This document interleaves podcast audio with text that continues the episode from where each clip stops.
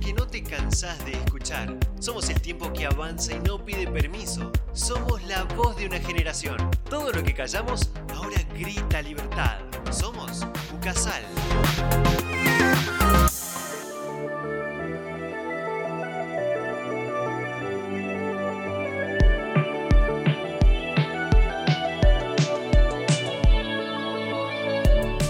Hola, muy bienvenidos a una nueva edición de Somos. Mi nombre es Carolina Pérez y junto a Beatriz Guzmán vamos a acompañarlos en estos temas acerca de la realidad en la que vivimos.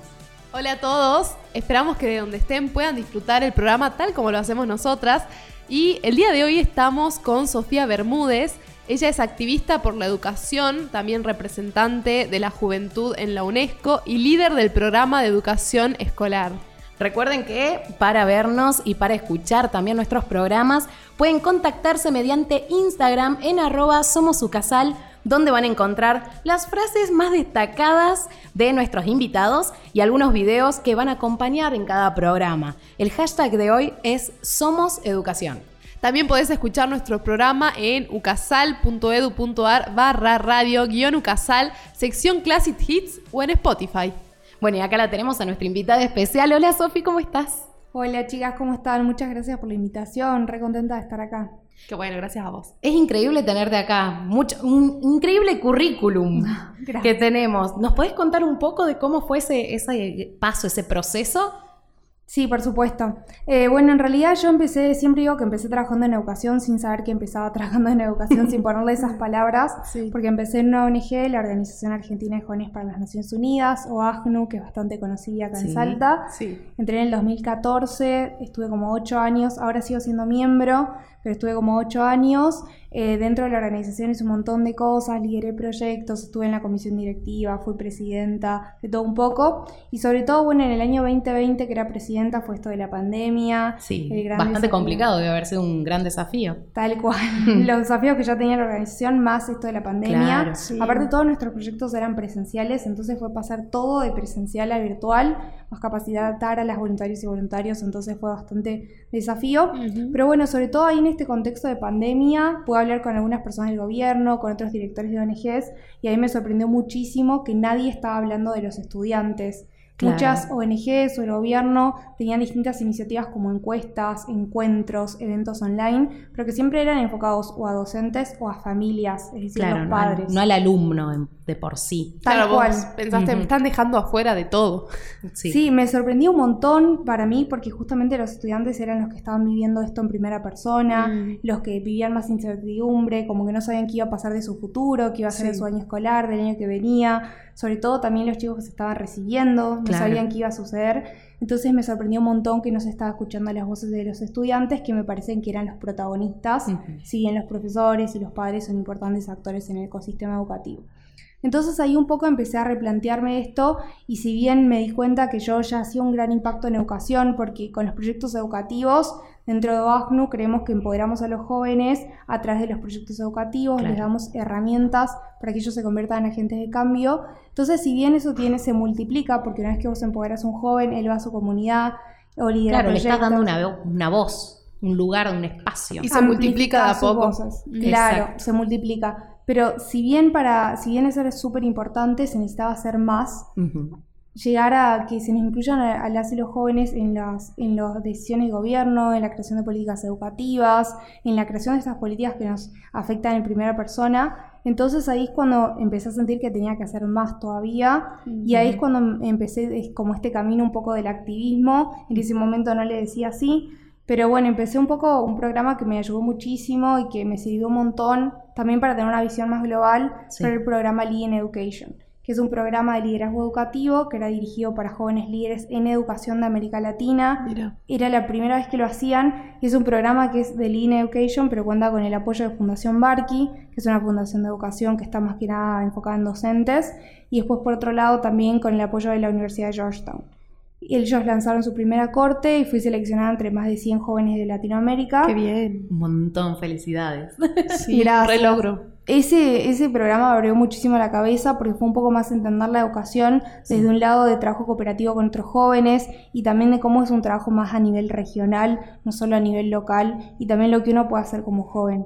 Porque habían jóvenes, por supuesto, distintos, todos contextos diferentes, con experiencias diferentes. Y bueno, ahí empezó como más este, esta visión a nivel regional y después también para comenzar ya medio a llamarlo activismo y eso, a fines del 2021 también fui seleccionada para formar parte de la red de jóvenes por el ODS 4 de UNESCO, que era también la primera vez que lo hacían. UNESCO, hay muchas agencias de ONU que ya tienen su grupo de jóvenes, como Global Partnership for Education, Transform Education, UNICEF, todos tienen su grupo de jóvenes, pero eh, UNESCO no lo tenía y tampoco era tan común que sea exclusivamente para jóvenes activistas en educación. Todos los años, ¿no? La UNESCO va sacando también para pasantías, para los jóvenes. Eso está Sí. bueno, sí, porque aprendes muchísimo y también puedes aportar desde tu lugar, eh, desde Salta, digamos, representando a- al país y a la provincia específicamente.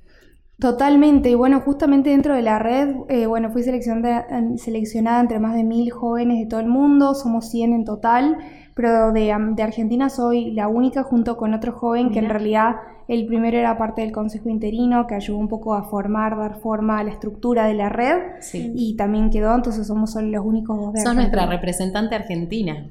Me encanta. Sí, ¿Y re. qué es lo que más se habla ahora en educación o a dónde se apunta para el futuro? ¿Cuáles son los desafíos?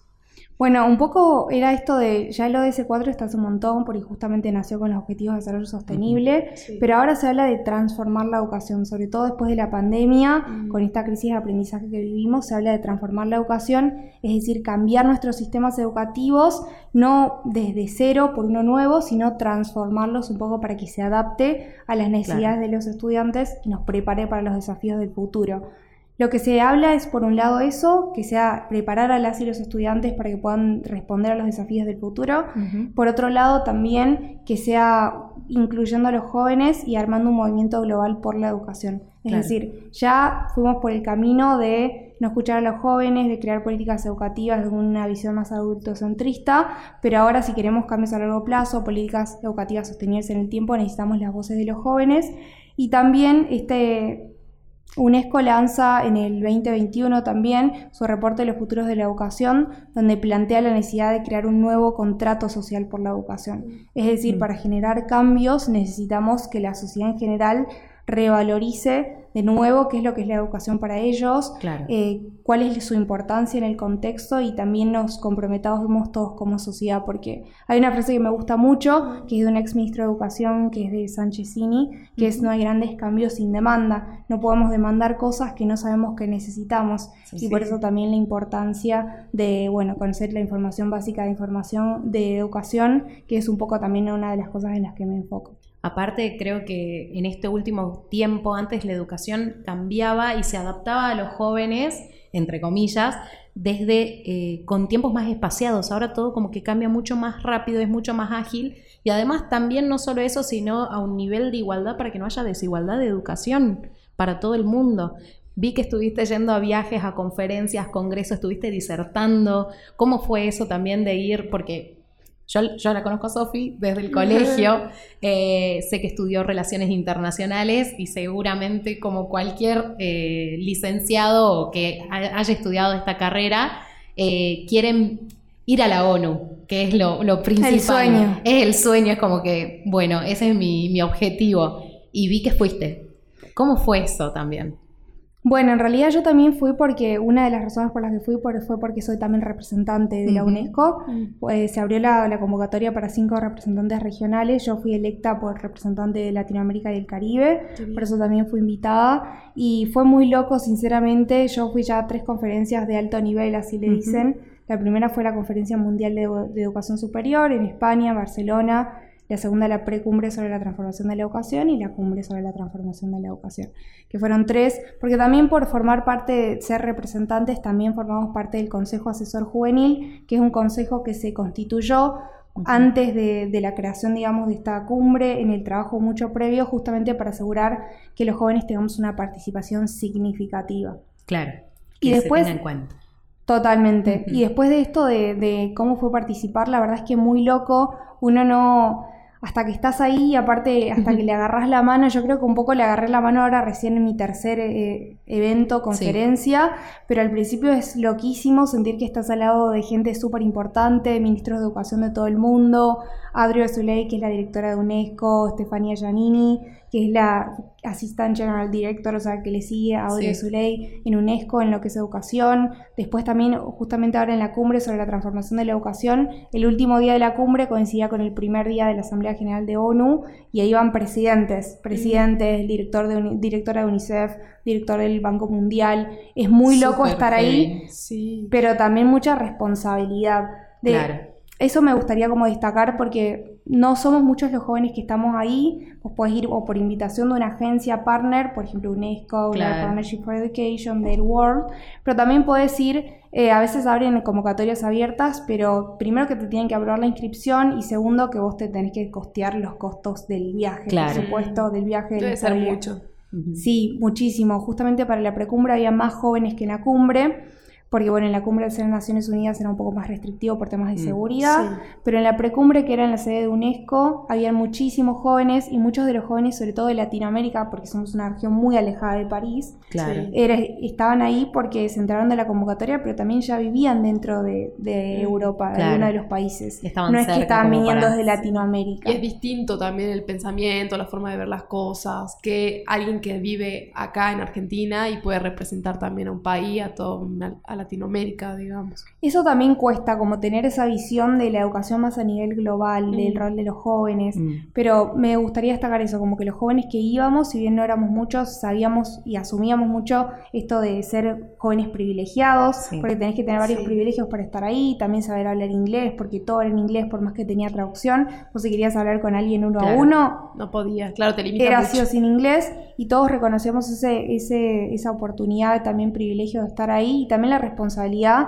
de amplificar la, la mayor cantidad de voces como podamos. También hay distintos tipos de activismo. Yo soy como más activista del territorio. También hablo en estos espacios porque me parece importante. Yo también hago foco mucho en lo básico, que es el acceso a la educación, la permanencia en el sistema educativo, hacer más accesible la información de educación. Yo soy más activista de territorio y hay distintos tipos de activismo ahí, pero siempre yo, por lo menos en el trabajo que hago en territorio, busco amplificar, conocer más las voces de los jóvenes para después llevarlas de alguna forma para que sea más representativo y no solo sea mi voz como Sofía Bermúdez en esos espacios. Claro, sino la voz de Argentina, digamos, y la representante de ahí. Me imagino que es una gran responsabilidad, pero se nota que reconoces eso y que sabes lo que estás haciendo, digamos. Por más que digas que, recién le estás tomando la mano, creo que, eso se nota incluso eh, en las redes y pueden seguir la Sofía en Instagram, que es arroba bermúdezsofi Em, ella hace historias y sube contenido sobre educación, hace encuestas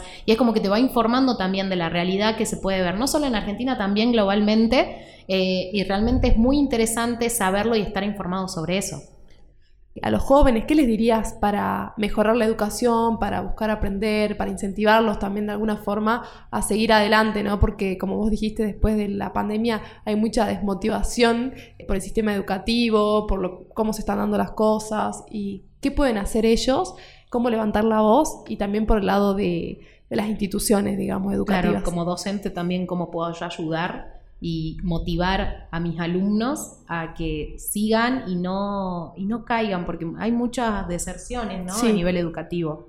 Sí, totalmente. Las necesidades también de cada estudiante son muy diferentes y van variando. Yo le diría a los jóvenes que en primer lugar es importante, nuestra voz vale, es poderosa y pesa un montón. A veces uno dice, tengo que tener tal, tal título para opinar este tipo de cosas y no es así. En realidad uno, ya, ya sea que estés en la escuela, en la universidad, vos estás viviendo ese proceso. ¿Quién sabe mejor que vos qué necesitas para tu educación? ¿Qué herramientas necesitas para estar preparado para los desafíos del futuro, para los trabajos del futuro, que muchos todavía no existen para los jóvenes que hoy están en la universidad? Entonces, primero que crean en el poder de su voz Segundo, que cualquier problemática que ellos identifiquen, ya sea un problema de capacitación docente, una problemática de infraestructura, una problemática de, currículas escolares, siempre ellos traten de organizarse, identificar estas, estas problemáticas y buscar soluciones. Pueden ser soluciones que ellos mismos promuevan o también que hablen con sus directivos. Mm. Por ejemplo, pasa mucho con ESI, que es lo que más escucho siempre, eh, que nosotros tenemos educación sexual eh, integral en nuestro país. El problema es cómo se implementa. Eso varía muchísimo de colegio en colegio. Hay, estudiantes que están muy conformes con la implementación de, ese programa en particular, pero otros no, que dicen que son más, por ejemplo, poner un video y listo, ya está, como marqué check, que ya di tal módulo, por ejemplo. Y este tipo de cosas, organizarse, decírselos a los docentes, a los directivos. Si nosotros estamos informados de qué es lo que pasa en nuestra institución, qué es lo que creemos que necesitamos, no hay nada más poderoso que juntarnos, que el trabajo colectivo y la demanda. Si nosotros somos más, Mientras más seamos, más fuerte va a ser este pedido, la demanda y se van a tener que generar cambios estructurales. Eso por un lado y por otro lado también a nuestros gobiernos, ya sea donde, en la provincia que nosotros vivamos, la importancia de demandar que nuestras voces sean escuchadas como jóvenes miembros de ONGs, como estudiantes, en la creación de nuevas políticas educativas. Además, veo también de que hay mucho apoyo en lo emocional que antes no se tenía. Es como que hay que tener mucha empatía con el contexto en el que están nuestros alumnos o nuestros estudiantes. Em, y creo que hay que tomarlo mucho en cuenta y me encanta también el mensaje que estás dando a todos los chicos que pueden llegar a escuchar este, este programa, porque es verdad, es alzar la voz y hacerse escuchar.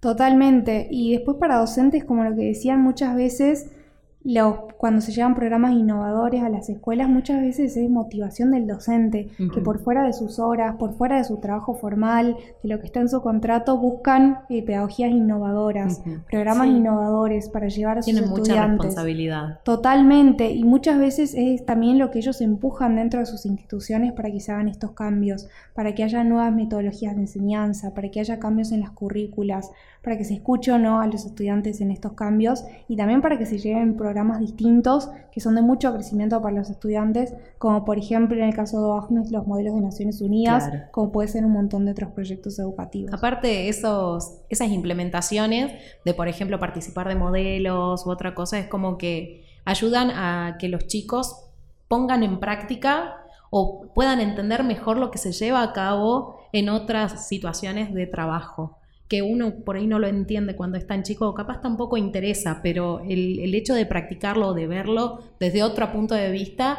ayuda a que esto se haga como una bola gigante y continúe y sea de motivación y sea para mejor, digamos. Totalmente, como mencionabas antes, un poco más darle un poco más de importancia a lo que son las habilidades socioemocionales. Eso tienen los proyectos educativos, que te potencian el desarrollo de habilidades socioemocionales, de competencias personales, empatía, liderazgo, oratoria, trabajo en equipo, que son tan importantes que se requieren en cualquier trabajo, no importa lo que el área en la que trabajes, en la que estés, en la que te especialices.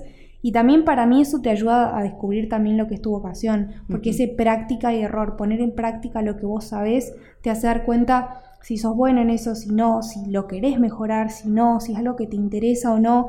Yo siempre digo que donde la mayor escuela que tuve para mí fue Agno. Ahí es donde aprendí a liderar proyectos educativos y también descubrí que el objetivo organizacional, que era empoderar a jóvenes, era mi objetivo propio también. Claro. Entonces ahí es donde yo aprendí todo lo que sé hacer básicamente. Por eso creo fervientemente en la importancia de estos proyectos educativos para conocerse a uno mismo, la educación de uno, desarrollar habilidades, también conocerse más a uno mismo, qué te gusta, qué no te gusta. A mí al principio, bueno, ahora muchas veces tengo que hablar en público. Eh, también es muy intimidante cuando estás en estos eventos porque por ahí no se ve, pero los escenarios son enormes. Sí, me imagino la cantidad de gente y a nivel global, digamos. Totalmente, y por ejemplo ahora en, Naciones Unidas en primera fila estaba Estefanía Giannini, estaba Leonardo Garnier, que era em, consejero de la Cumbre sobre la Transformación de la Educación, estaba también Amina Mohamed, que es la que le sigue a Antonio Guterres, o sea, verdaderamente es intimidante, pero a mí al principio yo me acuerdo mi primer modelo de Naciones Unidas, que estábamos con Carito, me acuerdo que como juntas, no teníamos el mismo país, pero como juntas, yo me acuerdo que hablar en público es algo que siempre me gustó quise hacer bien, pero no me salía. yo me acuerdo que si me veías de cerca yo estaba temblando. Mucha práctica, ¿no? muchísima práctica. Los ojos clavados en el papel, Sí, tenía miedo de perderme algo, lo practicaba un millón de veces y aún así me acuerdo que me temblaba la voz, entonces también es mucha práctica. Una Sí. a veces cree que es, uno nace con el don, con la virtud o no, pero no es así, un montón de habilidades se requieren y se adquieren con la práctica. Es verdad, es verdad. Y también como en tu camino profesional, ¿cómo te visualizás? ¿Qué te gustaría hacer a futuro ya pensando?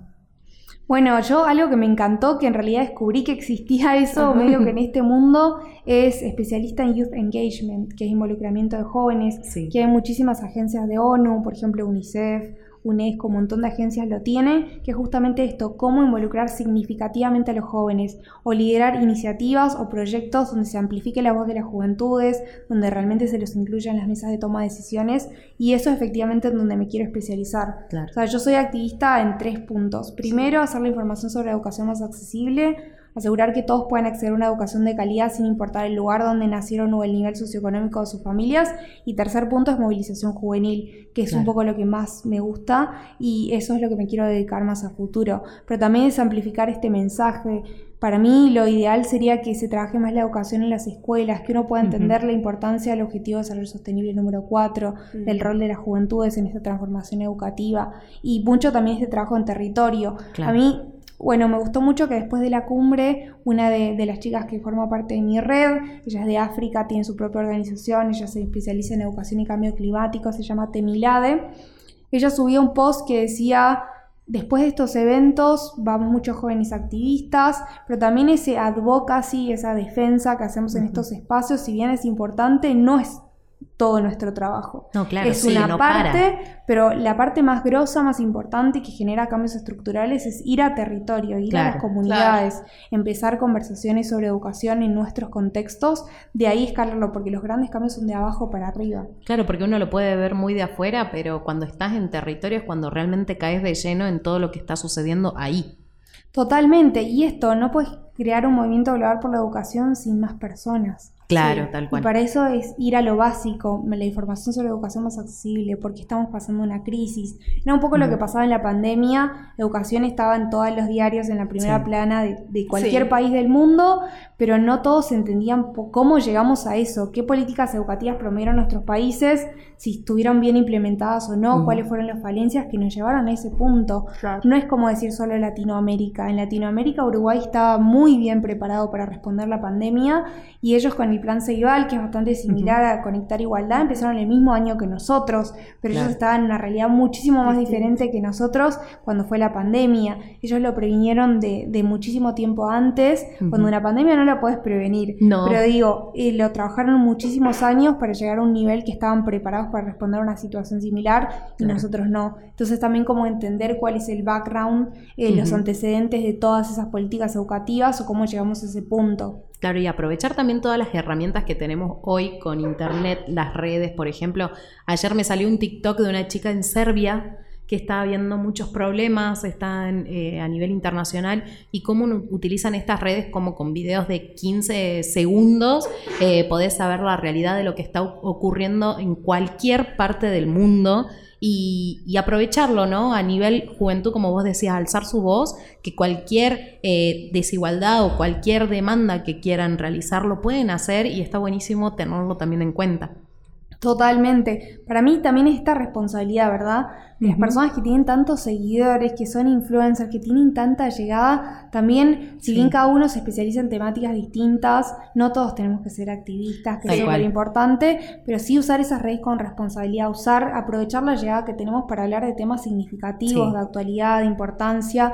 Yo no tengo muchos seguidores, pero igual así eh, trabajo desde mis redes también para hacer la información de educación más accesible. Claro. Como vos decías, de educación en general, pero también de estos eventos. Yo como joven antes, cuando no estaba invitado a estos eventos, me acuerdo que pensaba, me encantaría saber qué se está hablando, de qué son las sesiones, Claro. cómo son los otros jóvenes que van, cómo es la dinámica, y nada de eso se veía. Uno ve Sí. el post al final con la foto en el lugar y un par de palabras, pero no ve el proceso. Entonces por eso también lo comparto y un poco con los otros jóvenes activistas decíamos como que difícil este trabajo porque nosotros no tenemos un equipo de comunicación como tienen los Claro, ministros de solos, educación. sí. Estamos solos, entonces esos días que también se hacen interminables yo me acuerdo que me terminaba acostando retarde, a veces preparaba lo que tenía para el otro día, me levantaba temprano porque teníamos que llegar tempranísimo también eh, a la sede de ONU, también para entrar porque habían largas filas.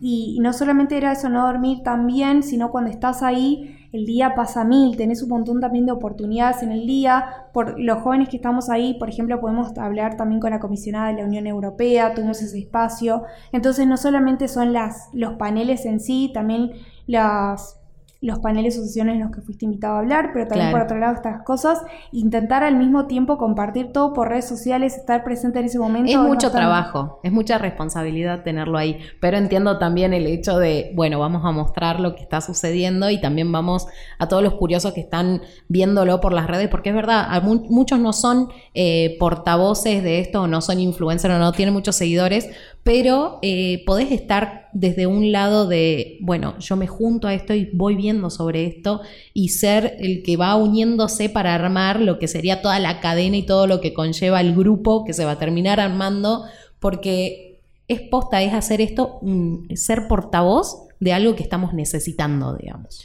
Sí, aparte desde tu círculo más íntimo no es necesario tampoco que tengas millones de seguidores, podés eh, concientizar y, y alzar la voz en tu misma universidad, en tu mismo colegio. Claro. Eh, y bueno, ir moviendo personas, compañeros, todo para que se haga, arme una ola grande y bueno, y todo mejore, ¿no? Aparte cada vez es como más de nicho las cosas. Es como que, bueno, yo voy a ver algo que me gusta, no sé, ponele, voy a meter cualquier cosa. Eh, la educación referida y relacionada con Star Wars. Es tan de nicho, pero hay. Entonces vas a llegar desde algún punto con todo esto del algoritmo y todo lo que exista en redes, eh, llega y si a uno le interesa, vas a llegar en algún punto, en algún tiempo. Sí, la diversidad es increíble. En mi red hay jóvenes que se dedican a educación y cambio climático, educación e igualdad de género, educación y activismo juvenil, o sea, la variedad y la especialización es increíble también. Pero sí, con los jóvenes que estamos ahí intentamos amplificar el mensaje, contar lo que está pasando como podemos, en la medida que, esto, ¿no? Que no, no tenemos a alguien de redes para nosotros, pero sí intentamos comunicarlo. Se ponen desde el lugar de cómo estarían ustedes, digamos, desde, desde Salta, queriendo saber sobre eso, digamos. Totalmente, sí. También es esto de empezar eh, conversaciones en tu comunidad, por supuesto. Y también, como decían, uno a veces empieza y no sabe a dónde va a llegar. Yo, uno, en la en WAKE, en la Conferencia Mundial sobre Educación Superior, había una gran delegación de jóvenes de mm, ACNUR. Y uno de ellos, por ejemplo, contaba que él en realidad es, bueno, migrante de Venezuela a México, por eso estaba justamente trabajando con ACNUR, y él contaba que él en realidad apenas se muda a México como eh, escapa, por decirlo de alguna forma, de Venezuela, de esta realidad tan agobiante que estaba pasando en su país, y, va, llega a esta nueva Universidad de México, intenta como medio empezar de nuevo, se enfoca en la facultad, no habla de este lado, de estas problemáticas de emigrar, de estos desafíos, de esta nueva cultura, y aparte no siendo algo que vos decidiste hacer, sino algo que la realidad te movió, medio que te obligó a hacerlo. Entonces él decía que la primera vez que en su clase escuchó a alguien que tenía su mismo acento, se emocionó muchísimo y sin conocer a esta persona fue y cuando se dieron cuenta que eran del mismo país se abrazaron. Ay y ahí es donde empezó, claro, a, repensar la importancia de hablar lo que le estaba pasando, de comunicar esto. Y ello, él contaba también que un poco empezó con el apoyo de su universidad, también con una radio, como por ejemplo la que estamos hoy. Eh, su universidad lo apoyó para contar su historia, los desafíos de ser migrante, junto a él, esta otra estudiante que conoció, y también otros migrantes que estaban pasando por lo mismo. Y cómo también eso escaló, como un montón de docentes también se empezaron a interesar, se empezó a hacer más conocido el programa y también la importancia de comunicar esto que vos estás sintiendo para que otro también diga, che, a mí me pasa lo mismo. Pensaba que nadie estaba viendo esto. Pero ahí uno se encierra en uno mismo y no sabe que, que es algo comunitario, ¿no? Totalmente. Sí, y el otro también puede estar viendo lo mismo que vos, así que contarlo y alzar la voz es buenísimo para que haya empatía, ¿no? Así que bueno, para todos los que les interese saber más sobre la educación, la desigualdad que existe mundialmente, pueden seguir a Sofía en su, en su cuenta de Instagram. Instagram, sí.